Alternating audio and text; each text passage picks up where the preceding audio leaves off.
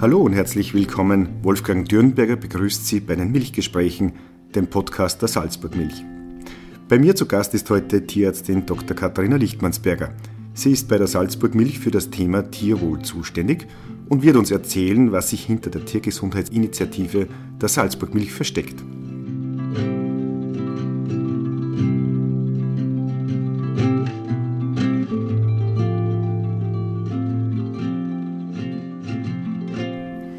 Katharina, du bist seit Mai Tierärztin bei der Salzburg Milch. Wie war für dich der Einstieg? Was hat dich besonders interessiert an dem Thema? Christi Wolfgang, freut mich total, dass ich da sein darf. Ich habe in Zeiten vom Lockdown im Mai in der Salzburg Milch begonnen und zu der Zeit ist auch den Konsumenten immer wieder mehr bewusst worden, wie wichtig die landwirtschaftliche Urproduktion in Österreich ist und wie systemrelevant unsere Landwirtschaft ist. Ich habe begonnen dann dort in der Salzburgmilch mit einem super Team zum Arbeiten, mit der Hofberatung, mit den Landwirtinnen und Landwirten und vor allem auch mit den Experten von der BOKU. Katharina, du hast wahrscheinlich Veterinärmedizin studiert. Ähm, wie kommst du zu diesem Thema Landwirtschaft, Veterinärmedizin? Hast du da vorher schon Erfahrungen gemacht mit Landwirtschaft? Genau, also ich wollte immer Tierärztin werden und ich habe auch während meinem Studium, ich habe in Wien studiert, während meinem Studium immer schon beim Tierarzt gearbeitet und es hat mich total fasziniert. Und ich bin dann direkt an der Uni geblieben, bin dort an der Wiederkäuerklinik. Wir haben sehr viele stationäre Patienten auch. Man muss sich das vorstellen wie ein Krankenhaus, wirklich für Menschen. Jedes Tier hat eine Akte und so schauen wir wirklich das Einzeltier an. Und was mich einfach so fasziniert, ist sind auch die Herden. Wie schaffe ich es, dass ich eine Herde gesund halte? Wie schaffe ich dass ich einfach Erkrankungen vorbeuge. Und mit so wie der Tierwohlinitiative, da schafft man das einfach, dass man dem Ganzen schon voraus ist. Man schaut auf Tierwohl, man schaut auf, auf Gesundheit und kann so gewisse Veränderungen oder Erkrankungen einfach schon vorher abfangen, indem dass ich schaue, dass ich Tiere artgerecht halte. Seit mehr als drei Jahren ist bei der Salzburg Milch das Tierwohl ein großes Thema. Was kann man sich darunter vorstellen? Vor drei Jahren ist das Logo mit der grünen Kuh 100% kontrolliert auf alle Produkte draufkommen. Und ich möchte euch kurz sagen, was sie dahinter versteckt. Es ist so, dass es eine ganz enge Zusammenarbeit ist mit Experten der Universität für Bodenkultur und die unterstützen uns bei dem Projekt und die haben ein standardisiertes Protokoll aufgestellt, wo wir unsere Kühe, unsere Milchkühe von unseren Lieferbetrieben uns genau anschauen. Wie laufen solche Checks dann ab? Meldet ihr euch an am Betrieb und ihr kommt dann vorbei und dann werden diese Punkte gemeinsam mit dem Betriebsleiter abgearbeitet oder? Also es ist von einer unabhängigen Institution eben überprüft. Das heißt, es fährt nicht ich auf den Betrieb oder meine Kollegen von der Hofberatung, sondern es ist wirklich eine externe Stelle, wo hochprofessionelles Personal ist. Die vereinbaren sie Termine, fahren auf die Betriebe und schauen sich dann dort die Tiere an. Und es ist so, wir haben vor drei Wochen circa eine Schulung durchgeführt mit unseren Checkern. Das sind die Personen, die auf die Betriebe fahren. Und die sind wirklich top. Also die Übereinstimmung zwischen den einzelnen Checkern ist sehr hoch. Wir haben da immer das Expertenwissen von den ähm, Professoren und von den Angestellten der Universität für Bodenkultur. Also wir machen das mit denen gemeinsam und das hat wirklich ja Hand und Füße. Mhm.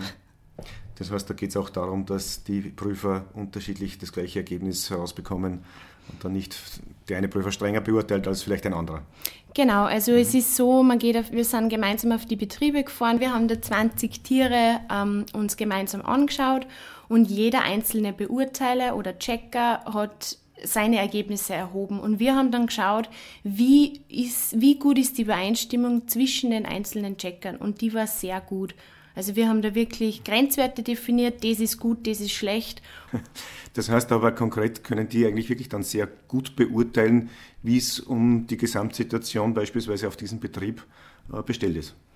Genau, also sie erheben dort die Daten, geben die Daten, werden dann rückgemeldet an uns und wir verarbeiten das dann weiter. Wir geben den Landwirtinnen und Landwirten dann ein PDF-Dokument und die kriegen diese Auswertungen, können dann einsehen, okay, wie schaut es bei mir im Betrieb aus, welche Bereiche sind bei mir eventuell verbesserungswürdig, wo bin ich gut dabei. Äh, und wie oft gibt es eine solche Kontrolle auf einem Betrieb? Es hat ja vor drei Jahren diese Tierwohlinitiative begonnen und in den ersten zwei Jahren, das heißt 2017 und 2018, ist jeder der 2550 Lieferanten einmal kontrolliert worden. Das heißt, es ist jeder diese Erstkontrolle gemacht worden und jetzt im Jahr 2019, 20 und 21 kommt dann jeder Betrieb das zweite Mal dran. Und es wird im Prinzip genau dasselbe gemacht wie beim ersten Mal. Und dann kann man auch im Laufe der Zeit sehen, die Veränderungen, hat sich was da im Betrieb, wo bin ich besser geworden, wo sind vielleicht Punkte, die ich nur verbessern muss. Tiere können ja nicht sprechen, weder wenn es ihnen gut geht, noch wenn sie Probleme haben. Woran erkennt man einer Kuh, ob sie sich gerade wohlfühlt oder ob sie krank ist? Ähm, wenn man direkt vor dem Tier steht und das Tier kaut zum Beispiel wieder, ähm, merkt man, dass dem Tier gut geht. Das Wiederkauen ist ein ganz wichtiger Prozess in der Verdauung für Kühe. Wenn ich vor dem Tier stehe und ich schaue es mir an, ich meine, sie hat auch Sie belastet alle vier Gliedmaßen gleich, sie hat eine aufrechte Kopf-Hals-Haltung, sie ist einfach, sie präsentiert sich. Das ist für mich ein gesundes Tier. Sie wedelt mit dem Schwanz, um Fliegen abzuwehren, sie zeigt einen vollen Magen. Das erkennt man daran, wenn man zum Beispiel die Kuh jetzt von links anschaut. Das kann man rechts nicht sehen, weil der erste Magen der Kuh ist auf der linken Seite und der füllt normalerweise die ganze Hungergrube aus. Und wenn, wenn ich die zum Beispiel jetzt dann nicht mehr erkenne, dann weiß ich, oh, die Kuh ist sehr voll, die hat sehr viel gefressen und ja. Das heißt aber, ihr habt als Spezialisten einfach einen Blick dafür auch. Man kann dann sehr schnell sagen, okay, der Kuh geht es gut oder die Kuh hat vielleicht ein Problem. Der Bauer wird es ohnehin wissen, nehme ich an, weil er seine Kühe auch sehr gut kennt, wahrscheinlich jedes Tier. Genau, der Landwirt, der kennt seine Tiere eh genau. Also der weiß, wie sie so ticken, jedes einzelne. Die haben auch Charakter, wie bei unseren Haustieren. Jede Katze, jeder Hund hat einen eigenen Charakter und unsere Kühe genauso. Und wir als Tierärzte, wenn wir jetzt vor dem Tier stehen, müssen wir innerhalb von sehr kurzer Zeit sagen, okay, der Kuh geht jetzt schlecht oder gut. Und der Landwirt merkt das ja auf eine ganz andere Art und Weise. Und wir beurteilen halt so Dinge, die man dann in der klinischen Untersuchung erhebt. Aber der Landwirt, der weiß, wenn die Kuh nicht mehr frisst zum Beispiel, das ist das Erste, was sie zeigt, wenn sie Schmerzen hat oder sonstiges, dass es ihr nicht gut geht und dass man, dass man unmittelbar was machen muss. Es ist ja jedes Tier eigentlich eine eigene Persönlichkeit. Es gibt Tiere, die sind ein bisschen schreckhafter, es gibt Tiere, die sind ruhiger. Wenn man in eine Steuer reinkommt, oft einmal bleibt es ganz ruhig. Es gibt ja auch den Begriff dieser emotionalen Tiergesundheit. Kannst du uns da vielleicht ein bisschen was dazu sagen? Es ist ja beim Tier sehr schwierig, Kuh zu fragen, wie geht's da. Es ist ja sogar beim Menschen schwierig, irgendwie psychische Erkrankungen festzustellen. Und beim Tier versucht man mit so gewissen Tests ähm, zu schauen, wie gut sind die Tiere zum Beispiel an den Menschen gewöhnt oder angepasst. Und da machen wir in unserem Tiergesundheitscheck zum Beispiel diese Ausweichdistanz. Und da haben wir sehr erfreuliche Ergebnisse erzielen können, weil auf die Hälfte der Betriebe haben sie 84 Prozent der Kühe berühren lassen von einer fremden Person. Was heißt das dann konkret? Das heißt, die Tiere sind Menschen gewohnt? Es ist so, man muss davon ausgehen, oder die Tiere sind an die Menschen gewohnt und die Landwirte ähm, gehen mit den Tieren gut um. Gerade jetzt im Herbst machen sich Menschen immer wieder Gedanken, dass es den Rindern auf der Weide zu kalt wird. Äh, Rinder haben aber beispielsweise bei der Temperatur durchaus andere Ansprüche als der Mensch, oder?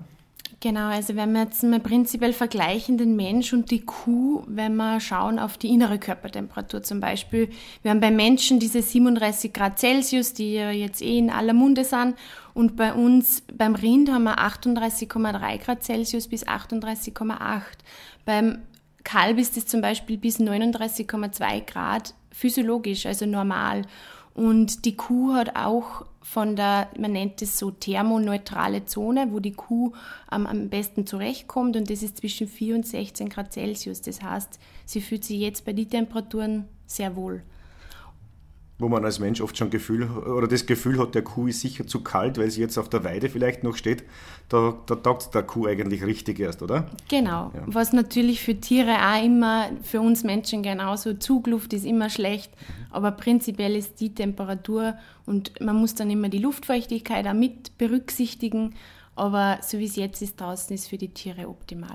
Ihr habt mittlerweile alle Betriebe durchkontrolliert. Ihr wart auf jedem Betrieb zumindest einmal bereits da.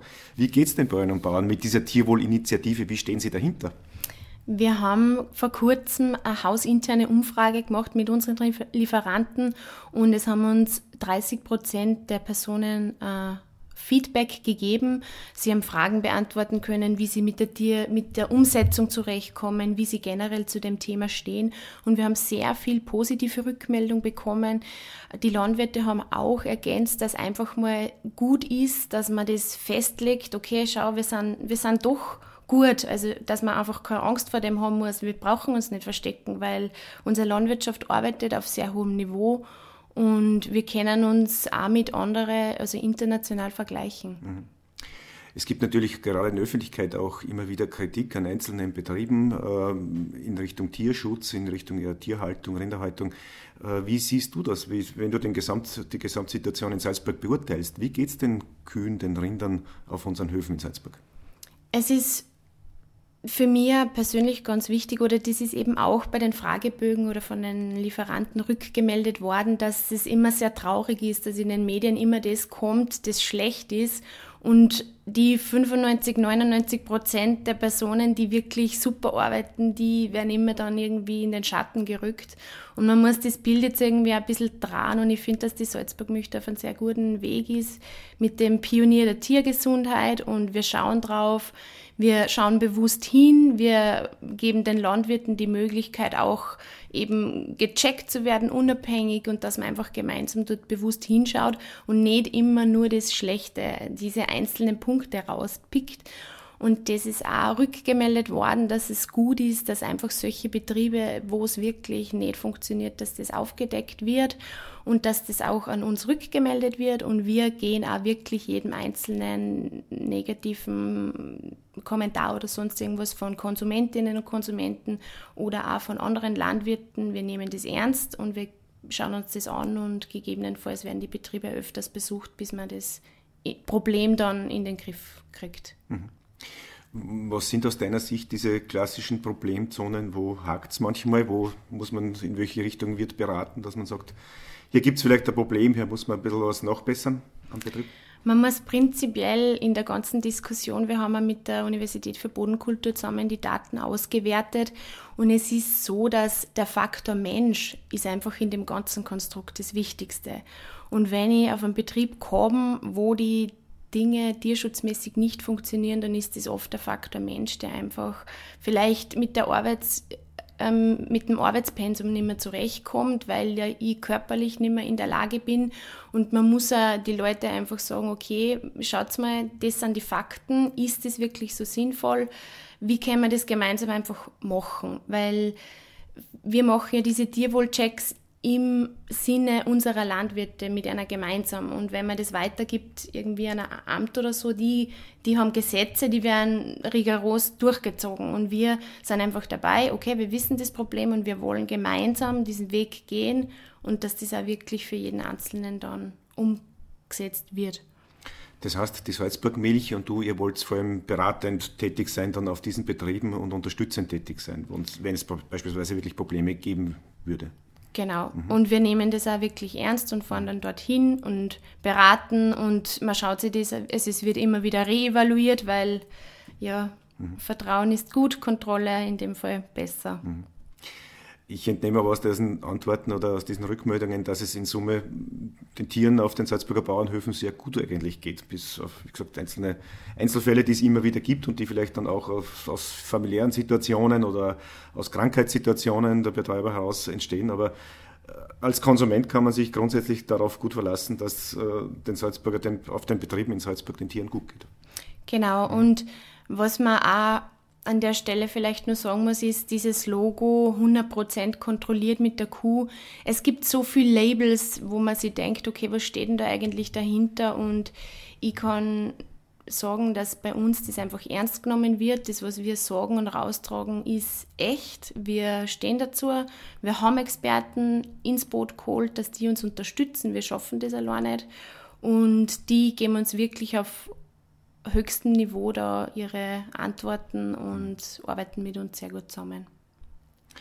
Es gibt in Salzburg immer noch ähm, einige Betriebe, die keinen Laufstall haben, keine Laufstallhaltung, sondern eine klassische Anbindehaltung mit Weidehaltung, diese Kombinationshaltung. Äh, welchen Eindruck hast du von solchen Betrieben? Wie geht es hier den Tieren? Also es ist so, es ist im Prinzip auch wieder der Faktor Mensch, der da sehr viel mitspielt. Und wir haben in der Ergebnisauswertung von den Erstkontrollen, wo wir wirklich diese 2500, über 2500 Betriebe ausgewertet haben, gesehen, dass einfach, es gibt kein Gut und Schlecht, weil der Mensch spielt so viel mit, das Management. Und es gibt Kombinationshaltungsbetriebe, wo einfach diese laut der Auswertung ähm, die Tiere, wo es denen auch sehr gut geht, wo die Top-Ergebnisse erreichen und im Laufstall genauso. Also man hat immer eine sehr hohe Schwankungsbreite. Mir persönlich fällt eben auch immer wieder auf, dass die Bindung, auch die emotionale Bindung der Bauern und Bauern zu ihren Tieren oft sehr groß ist, wenn eine gute Milchkuh vom Betrieb abgeht, weil sie eben aufgrund des Alters weg muss, äh, dann gibt es auch immer wieder sehr traurige Gesichter. Das heißt, hier gibt es, glaube ich, auch eine sehr starke emotionale Bindung, die man vielleicht als Außenstehender oft einmal nicht nicht mitbekommt. Wie, wie siehst du das? Wir sind in Österreich nur in der glücklichen Lage, dass wir sehr kleinstrukturierte Landwirtschaft haben. Die, es ist sehr oft so, dass die Kälber am Hof geboren werden, die werden dort aufzogen, die gehen vielleicht auf einen Aufzuchtbetrieb, aber bleiben am Hof. Das heißt, sie werden dort, ähm, sie kalben dort ab, sind eine Milchkuh. Die Tiere leben sehr lange auf den Höfen und natürlich entsteht da dann eine Bindung zwischen dem Halter und dem Tier und es ist nichts Schönes, wenn dann eine Kuh den Hof verlassen muss. Mhm.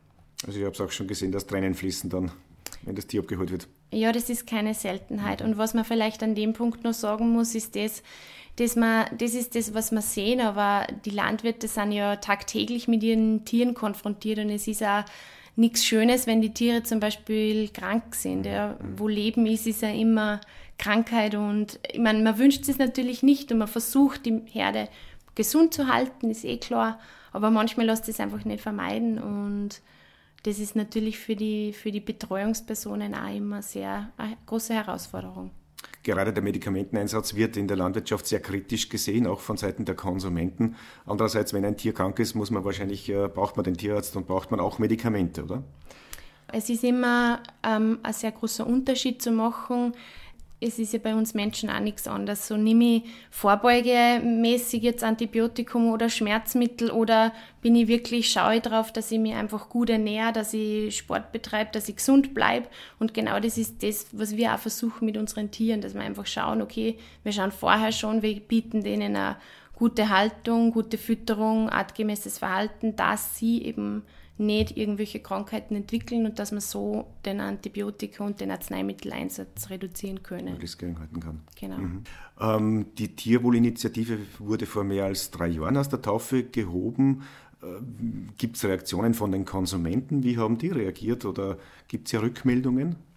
Also was ich vielleicht mal nicht auf den Konsumenten, sondern eher auf die Landwirte, mhm. es gibt schon sehr starke ähm, Tendenz, also die es ist eh, wie vorher auch schon angesprochen, sehr positiv aufgenommen worden.